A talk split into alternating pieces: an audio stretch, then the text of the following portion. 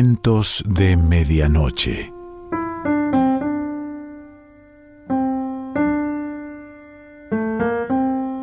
El cuento de hoy se titula El prodigioso miligramo y pertenece a Juan José Arreola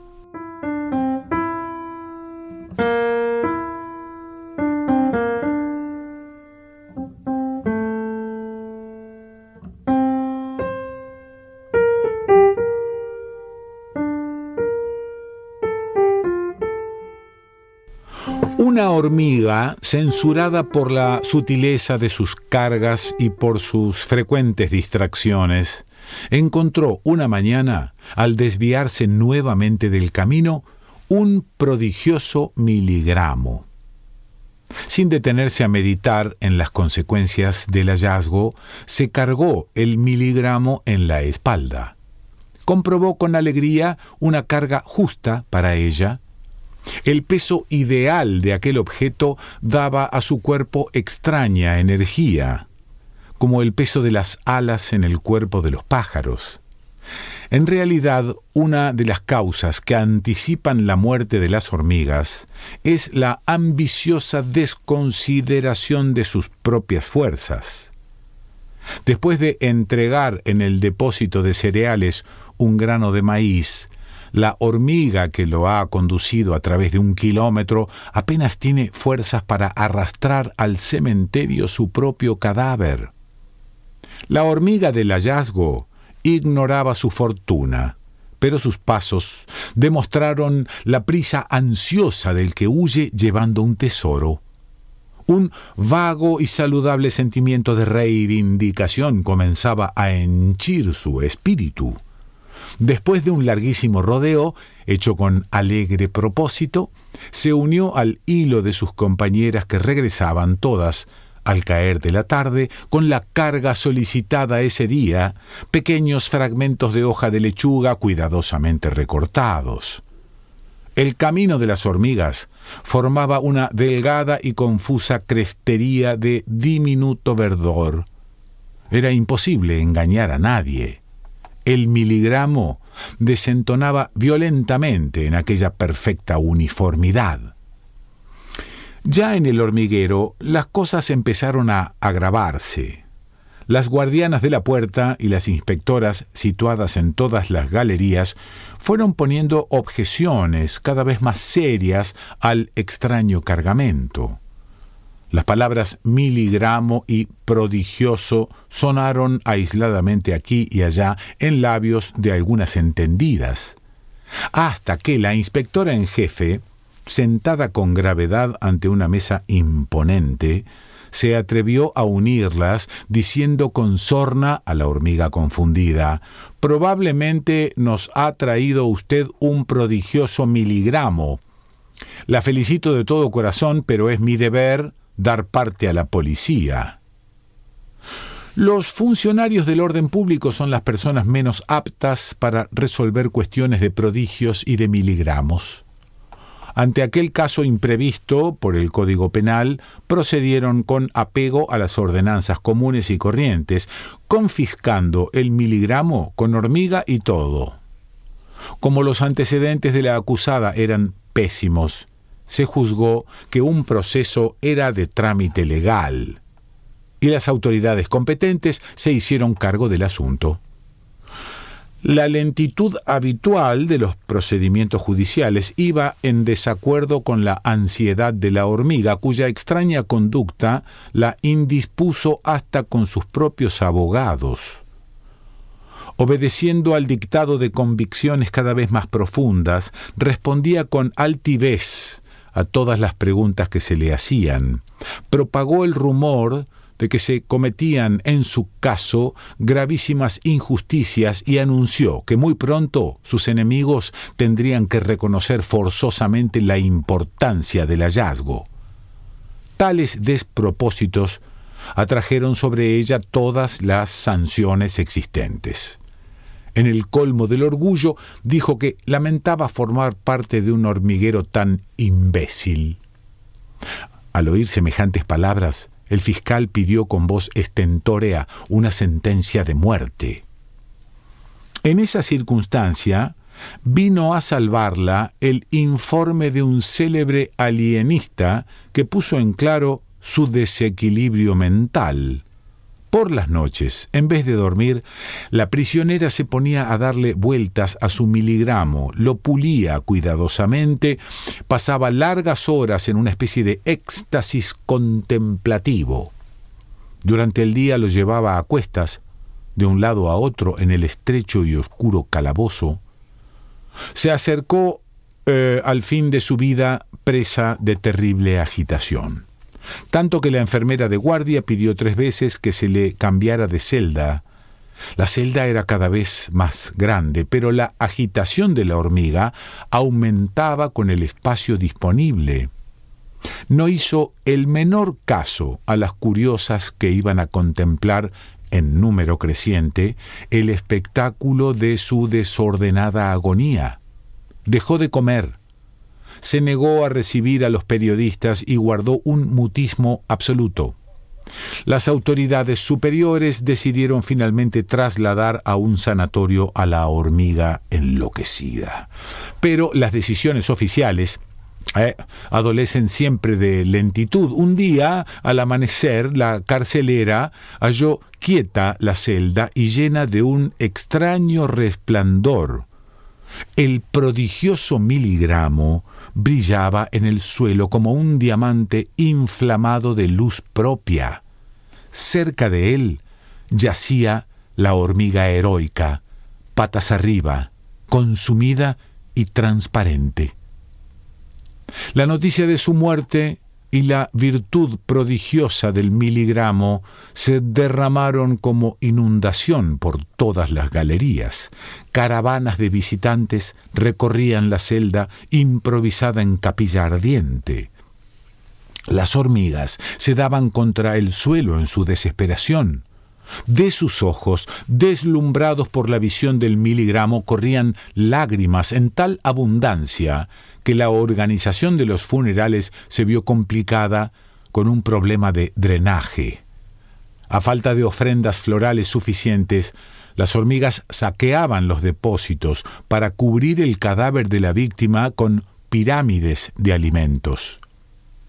El hormiguero vivió días indescriptibles, mezcla de admiración, de orgullo y de dolor se organizaron exequias suntuosas, colmadas de bailes y banquetes.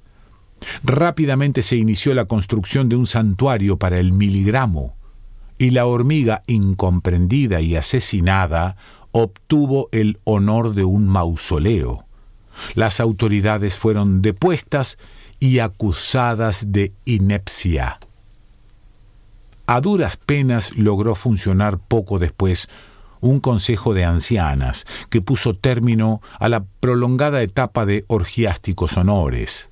La vida volvió a su curso normal gracias a innumerables fusilamientos. Las ancianas más sagaces derivaron entonces la corriente de admiración devota que despertó el miligramo a una forma cada vez más rígida de religión oficial. Se nombraron guardianas y oficiantes. En torno al santuario fue surgiendo un círculo de grandes edificios y una extensa burocracia comenzó a ocuparlos en rigurosa jerarquía. La capacidad del floreciente hormiguero se vio seriamente comprometida. Lo peor de todo fue que el desorden, expulsado de la superficie, prosperaba con vida inquietante y subterránea. Aparentemente el hormiguero vivía tranquilo y compacto, dedicado al trabajo y al culto, pese al gran número de funcionarias que se pasaban la vida desempeñando tareas cada vez menos estimables.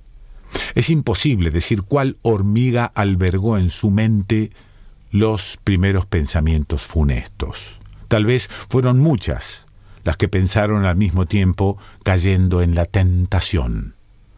En todo caso se trataba de hormigas ambiciosas y ofuscadas que consideraron blasfemas la humilde condición de la hormiga descubridora. entrevieron la posibilidad de que todos los homenajes tributados a la gloriosa difunta les fueran discernidos a ellas en vida. Empezaron a tomar actitudes sospechosas. Divagadas y melancólicas, se extraviaban adrede del camino y volvían al hormiguero con las manos vacías. Contestaban a las inspectoras sin disimular su arrogancia. Frecuentemente se hacían pasar por enfermas y anunciaban para muy pronto un hallazgo sensacional. Y las propias autoridades no podían evitar que una de aquellas lunáticas llegara el día menos pensado con un prodigio sobre sus débiles espaldas. Las hormigas comprometidas obraban en secreto y digámoslo así, por cuenta propia. De haber sido posible un interrogatorio general, las autoridades habrían llegado a la conclusión de que un 50% de las hormigas, en lugar de preocuparse por mezquinos cereales y frágiles hortalizas, tenían los ojos puestos en la incorruptible sustancia del miligramo. Un día ocurrió lo que debía ocurrir, como si se hubieran puesto de acuerdo seis hormigas comunes y corrientes, que parecían de las más normales, llegaron al hormiguero con sendos objetos extraños que hicieron pasar ante la general expectación por miligramos de prodigio. Naturalmente no obtuvieron los honores que esperaban, pero fueron exoneradas ese mismo día de todo servicio. En una ceremonia casi privada, se les otorgó el derecho a disfrutar una renta vitalicia. Acerca de los 6 miligramos fue imposible decir nada en concreto. El recuerdo de la imprudencia anterior apartó a las autoridades de todo propósito judicial. Las ancianas se lavaron las manos en consejo y dieron a la población una amplia libertad de juicio. Los supuestos miligramos se ofrecieron a la admiración pública en las vitrinas de un modesto recinto y todas las hormigas opinaron según su leal saber y entender. Esta debilidad por parte de las autoridades, sumada al silencio culpable de la crítica, precipitó la ruina del hormiguero. De allí en adelante cualquier hormiga, agotada por el trabajo o tentada por la pereza, podía reducir sus ambiciones de gloria a los límites de una pensión vitalicia libre de obligaciones serviles. Y el hormiguero comenzó a llenarse de falsos miligramos. En vano, algunas hormigas viejas y sensatas recomendaron medidas precautorias, tales como el uso de balanzas y la confrontación minuciosa de cada nuevo miligramo con el modelo original. Nadie les hizo caso. Sus proposiciones, que ni siquiera fueron discutidas en asamblea, hallaron punto final en las palabras de una hormiga flaca y descolorida que proclamó abiertamente y en voz alta sus opiniones personales. Según la irreverente, el famoso milagro original por más prodigioso que fuera, no tenía por qué sentar un precedente de calidad. Lo prodigioso no debía ser impuesto en ningún caso como una condición forzosa a los nuevos miligramos encontrados. El poco de circunspección que les quedaba a las hormigas desapareció en un momento. En adelante las autoridades fueron incapaces de reducir o tasar la cuota de objetos que el hormiguero podía recibir diariamente bajo el título de miligramos. Se negó cualquier derecho de veto y ni siquiera lograron que cada hormiga cumpliera con sus obligaciones. Todas quisieron eludir su condición de trabajadoras mediante la búsqueda de miligramos. El depósito para esta clase de artículos llegó a ocupar las dos terceras partes del hormiguero, sin contar las colecciones particulares, algunas de ellas famosas por la valía de sus piezas. Respecto a los miligramos comunes y corrientes, descendió tanto su precio que en los días de mayor afluencia se podían obtener a cambio de una bicoca. No debe negarse que de cuando en cuando llegaban al hormiguero algunos ejemplares eh, estimables, pero corrían la suerte de las peores bagatelas. Legiones de aficionadas se dedicaron a exaltar el mérito de los miligramos de más baja calidad, fomentando así un general desconcierto. En su desesperación de no hallar miligramos auténticos, muchas hormigas acarreaban verdaderas obscenidades e inmundicias. Galerías enteras fueron clausuradas por razones de salubridad. El ejemplo de una hormiga extravagante hallaba al día siguiente millares de imitadoras, a costa de grandes esfuerzos y empleando todas sus reservas de sentido común, las ancianas del Consejo seguían llamándose autoridades y hacían vagos ademanes de gobierno. Las burócratas y las responsables del culto, no contentas con su holgada situación, abandonaron el templo y las oficinas para echarse a la búsqueda de miligramos, tratando de aumentar gajes y honores. La policía dejó prácticamente de existir y los motines y las revoluciones eran cotidianos. Bandas de asaltantes profesionales aguardaban en las cercanías del hormiguero para despojar a las afortunadas que volvían con un miligramo valioso. Coleccionistas resentidas denunciaban a sus rivales y promovían largos juicios buscando la venganza del cateo y la expropiación. Las disputas dentro de las galerías degeneraban fácilmente en riñas y éstas en asesinatos. El índice de mortalidad alcanzó una cifra pavorosa. Los nacimientos disminuyeron de manera alarmante y las criaturas, faltas de atención adecuada, morían por centenares. El santuario que custodiaba el miligramo verdadero se convirtió en tumba olvidada. Las hormigas, ocupadas en la discusión de los hallazgos más escandalosos, ni siquiera acudían a visitarlo. De vez en cuando, las devotas rezagadas llamaban la atención de las autoridades sobre su estado de ruina y abandono. Lo más que se conseguía era un poco de limpieza, media docena de irrespetuosas barrenderas daban unos cuantos escobazos, mientras decrépitas ancianas pronunciaban largos discursos y cubrían la tumba de la hormiga con deplorables ofrendas hechas casi de puros desperdicios. Sepultado entre nubarrones de desorden, el prodigioso miligramo brillaba en el olvido. Llegó incluso a circular la especie escandalosa de que había sido robado por manos sacrílegas. Una copia de mala calidad suplantaba al miligramo auténtico que pertenecía ya a la colección de una hormiga criminal enriquecida en el comercio de miligramos. Rumores sin fundamento.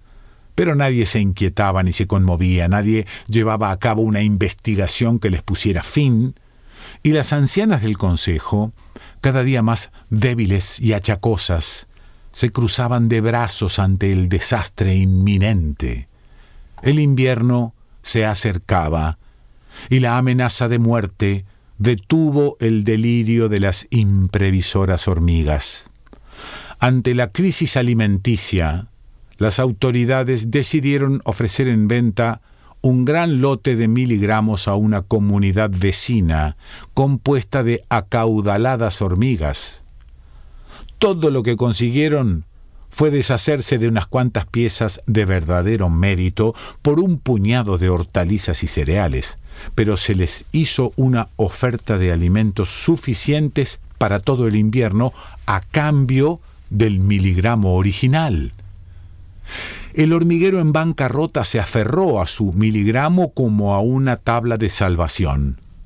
Después de interminables conferencias y discusiones, cuando ya el hambre mermaba el número de las supervivientes en beneficio de las hormigas ricas, éstas abrieron la puerta de su casa a las dueñas del prodigio. contrajeron la obligación de alimentarlas hasta el fin de sus días, exentas de todo servicio. Al ocurrir la muerte de la última hormiga extranjera, el miligramo pasaría a ser propiedad de las compradoras. Hay que decir lo que ocurrió poco después en el nuevo hormiguero. Las huéspedes difundieron allí el germen de su contagiosa idolatría. Actualmente, las hormigas afrontan una crisis universal. Olvidando sus costumbres, tradicionalmente prácticas y utilitarias, se entregan en todas partes a una desenfrenada búsqueda de miligramos. Comen fuera del hormiguero y sólo almacenan sutiles y deslumbrantes objetos. Tal vez muy pronto desaparezcan como especie zoológica y solamente nos quedará encerrado en dos o tres fábulas ineficaces, el recuerdo de sus antiguas virtudes.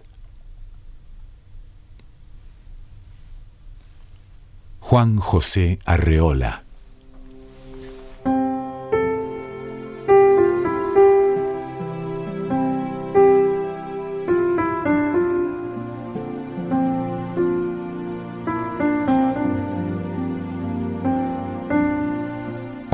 De Medianoche.